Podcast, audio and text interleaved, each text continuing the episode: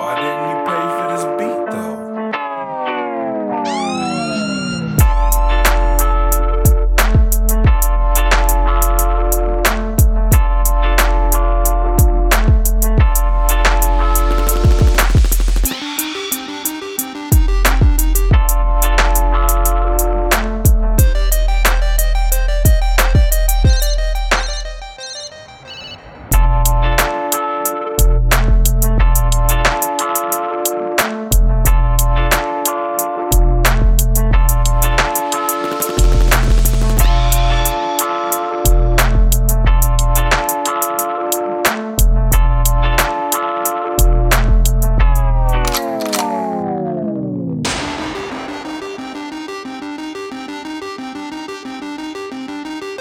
didn't you pay for this beat though?